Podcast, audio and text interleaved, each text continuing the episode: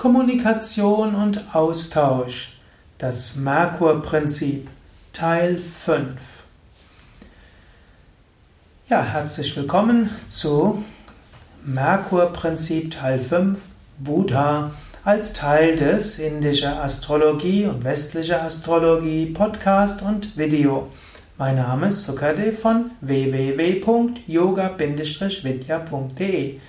Heute geht es nochmals um den Merkur Buddha und heute geht es nochmals um Kommunikation. Ein Aspekt von Merkur ist Kommunikation. Ein Aspekt von Merkur ist mit anderen sprechen. Ein Aspekt von Merkur ist äh, zu versuchen, auch Kompromisse zu finden, irgendwo zu sehen, wie kommen wir zusammen. Und dazu möchte ich dich auch nochmals besonders äh, einladen, zu sprechen. Sprich mit den Menschen, mit denen du zu tun hast. Nicht nur, um sie zu überzeugen, nicht nur, um dich durchzusetzen, nicht nur Smalltalk, aber vielleicht auch Smalltalk.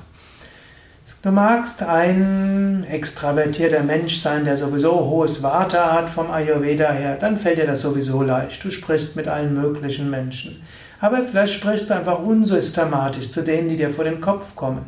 Du könntest dir auch überlegen, wen gibt es denn in deiner Umgebung, mit denen du nicht so sprichst, die das nicht so faszinieren, mit denen du nicht so einen automatischen Austausch hast.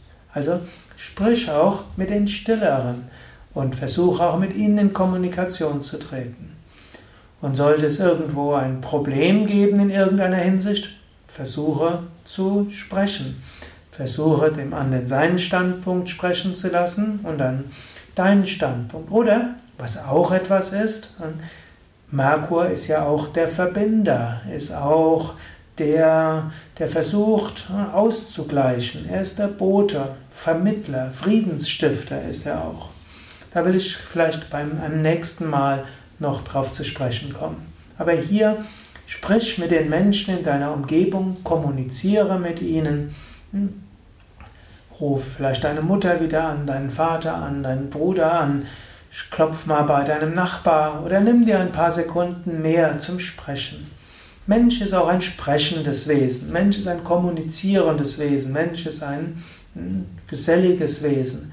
Und es rentiert sich öfters mal einfach, sich Zeit zu nehmen, mit jemandem zu sprechen. Muss nicht lange sein, aber etwas.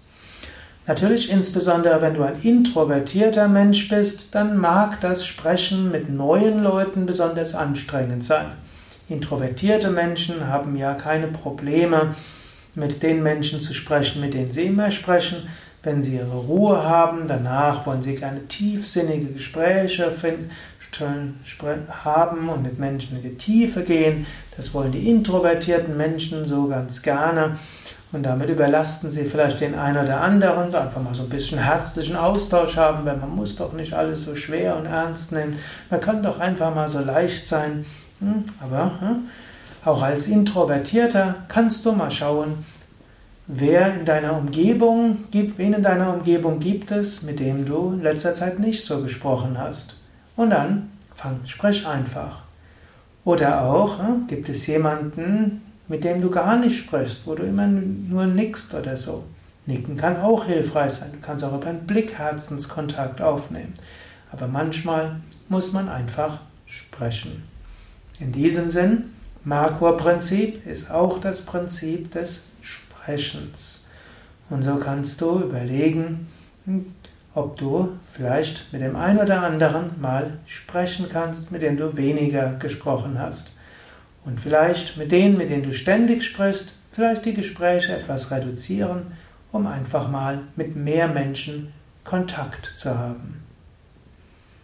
Mit dieser Anregung will ich dich wieder hm, loslassen. Ich lasse jetzt wieder ein paar Momente Stille, während die Kamera wiederum schwenkt auf hm, den Planeten Merkur und den Buddha Devata. Jetzt, falls du das als Video siehst, kannst du das jetzt sehen. Und dann kannst du einen Moment überlegen, mit wem sollte ich mal wieder sprechen? Oder mit wem sollte ich erstmals sprechen?